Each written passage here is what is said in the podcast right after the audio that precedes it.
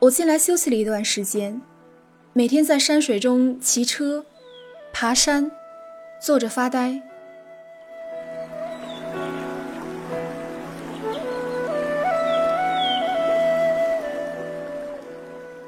如果世上没有时间这码事儿多好，再歇一个月我也不会腻。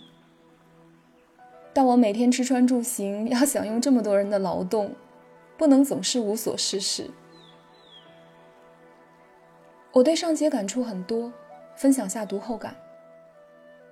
周先生的病历让人有点心酸，努力自度却是抱薪救火。人生不易，有位两年没见的姐姐。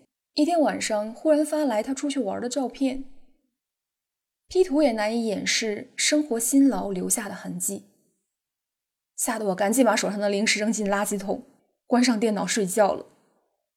第二天我就重新回去健身了。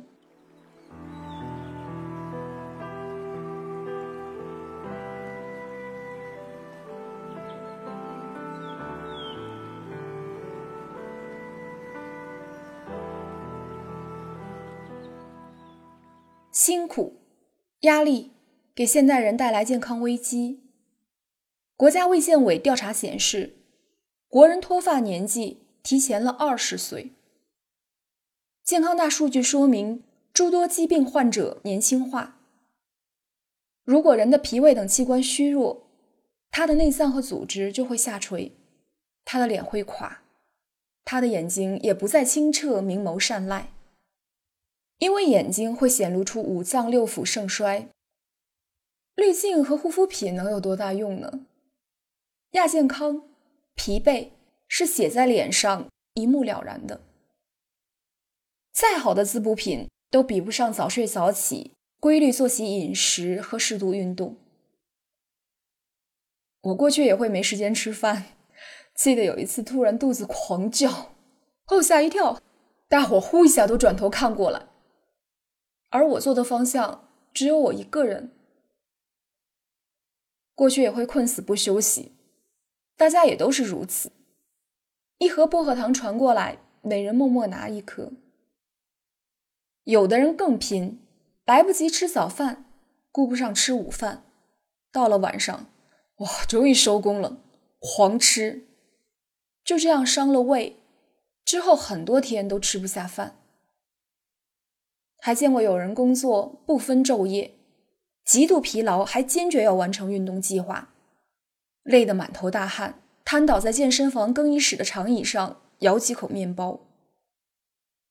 我佩服奔跑中的人，但过分透支体力和精神，狂奔容易撞到树上。疯狂工作的人遇挫可能会陷入长时间低迷。有的人病倒了。有的人变得消沉，认为无论自己做什么都不会幸福，所以就堆在家里，是没有骨头，一身脂肪堆在那里。就算换好了衣服，还是懒得下楼。出门看见公交车，想追几步，却发现自己腿瘸了。我以前也是，我不管，我一定要做到。后来听了医生的讲演。看到身边朋友病休在家的例子，我醒悟了：损害了身体是要还债的，生了病没有人可以替代，没有健康你就帮不了自己，你谁也帮不了。